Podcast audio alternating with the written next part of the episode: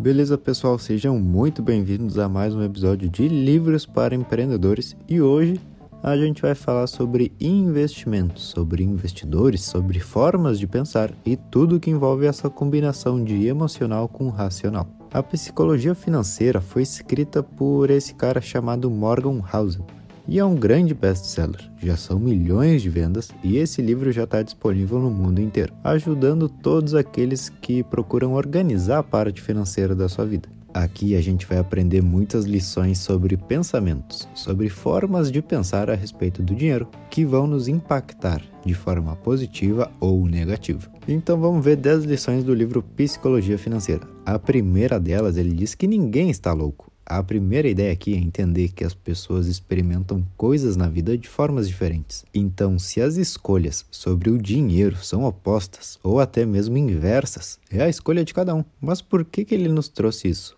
Porque quando falamos de investimentos, não tem sentido pensar que se funcionou para o Joãozinho, vai funcionar para mim. Um investimento pode parecer algo lógico para ti e para mim não. Durante toda a nossa vida, tomamos decisões que têm a ver com investimentos e elas estão ligadas com as nossas experiências prévias como investidores. Elas estão ligadas com as crenças da nossa geração ou até mesmo com a relação que a gente teve com os nossos pais, incluindo os conselhos que eles nos davam sobre o dinheiro. Resumindo, ninguém está louco por fazer algo que para ela é lógica, mesmo que para ti não seja. Então, aqui a psicologia financeira nos diz a respeito dessas diferenças que todos temos. É importante se lembrar disso quando tu vê algo como uma oportunidade, mas as outras pessoas te disserem que não é. A lição número 2 tem a ver com a sorte e o risco. A sorte e o risco são duas coisas que influenciam na realidade. Quando buscamos um resultado, existem forças que estão fora do nosso controle. Claro que a gente tem o poder de intervir em tudo aquilo que se diz ao nosso esforço, a gente pode colocar 100% da nossa vontade ali. Mas quando falamos de investimentos, nosso esforço pessoal não vai definir o 100% do resultado. Existem alguns outros fatores também, que são esses a sorte e o risco. E por que, que a gente tem que entender isso?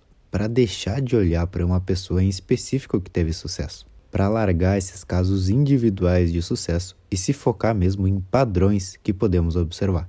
Então deixa de ver aquele cara que deu certo com uma coisa muito específica e procura padrões entre pessoas de sucesso. Fazendo isso, tu vai começar a descartar essas duas coisas que a gente falou antes, a sorte e o risco, porque agora a gente está falando em padrões mais abrangentes e não algo tão certeiro como em uma única pessoa. Outra ideia que ele nos comenta é que deveríamos gostar do risco. Quando falamos em investir dinheiro, a gente tem que entender que o risco também paga e deixa um pouco de lado essa paranoia sobre o quão arriscado as coisas podem vir a ser. No momento em que tu aceita a ideia de que todo investimento tem um risco, tu consegue desenvolver decisões mais tranquilas, porque disso realmente não tem como fugir. E saiba que sempre que algo envolver um risco, também vai envolver algo positivo. E se tu tá se arriscando, tu também tá se colocando em uma posição onde tu pode vir a ganhar algo a mais. Então essa foi a segunda lição do livro. Não olha para o sucesso individual de cada pessoa, já que cada um tem uma história diferente. Olha para padrões mais gerais, como por exemplo, ah, todo mundo bem-sucedido tem uma boa comunicação, então vou desenvolver isso. E também aceitar que o risco vai ser algo sempre presente quando a gente fala em investimentos. A terceira lição é sobre a questão de nunca ser o suficiente. E ele diz que pode ser até perigoso tu estar sempre querendo mais e mais tu querer mais poder, mais prestígio, mais dinheiro, enfim, mais momentos sentindo que te falta algo do que momentos de satisfação.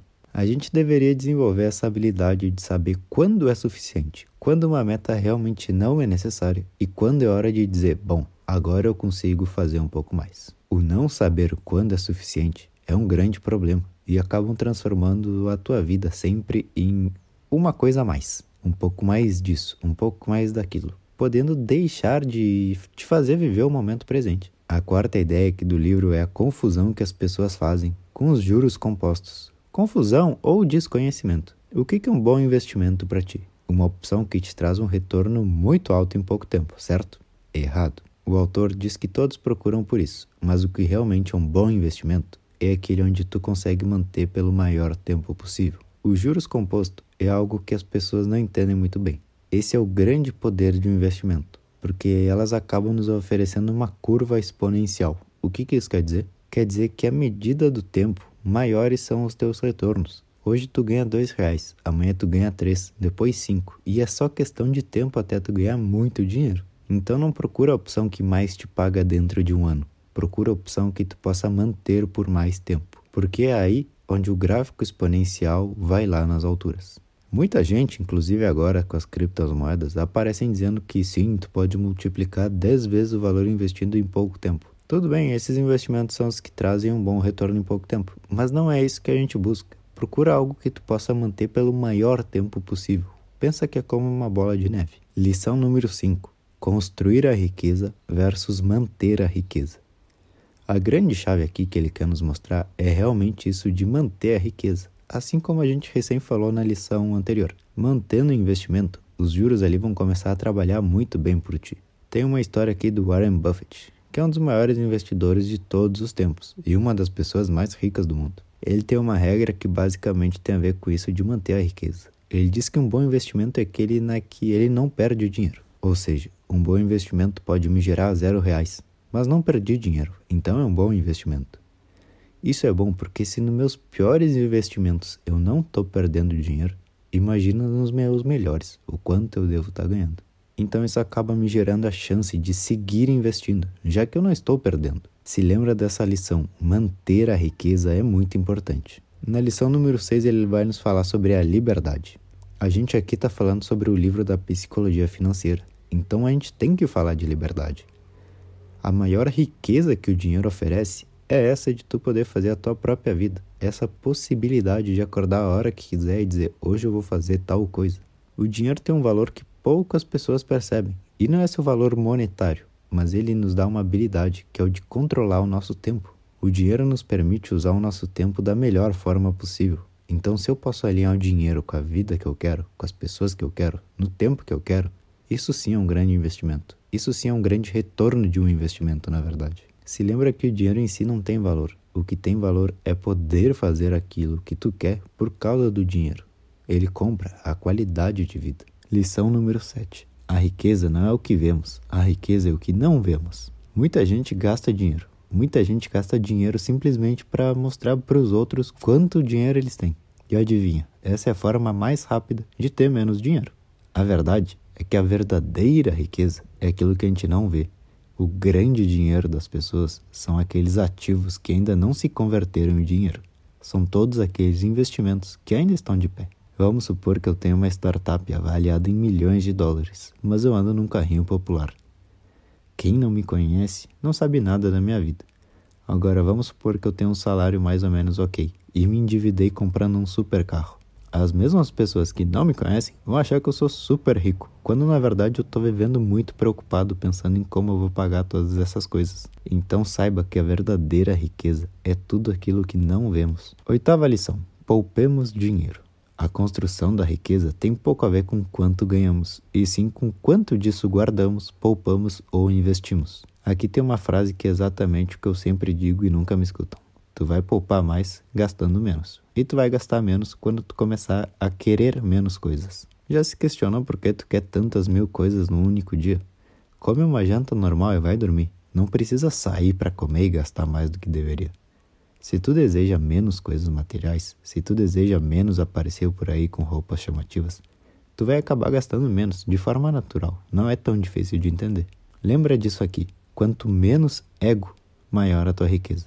O teu problema é que tu está preocupado em mostrar que tem dinheiro para as pessoas e acaba ficando sem nada.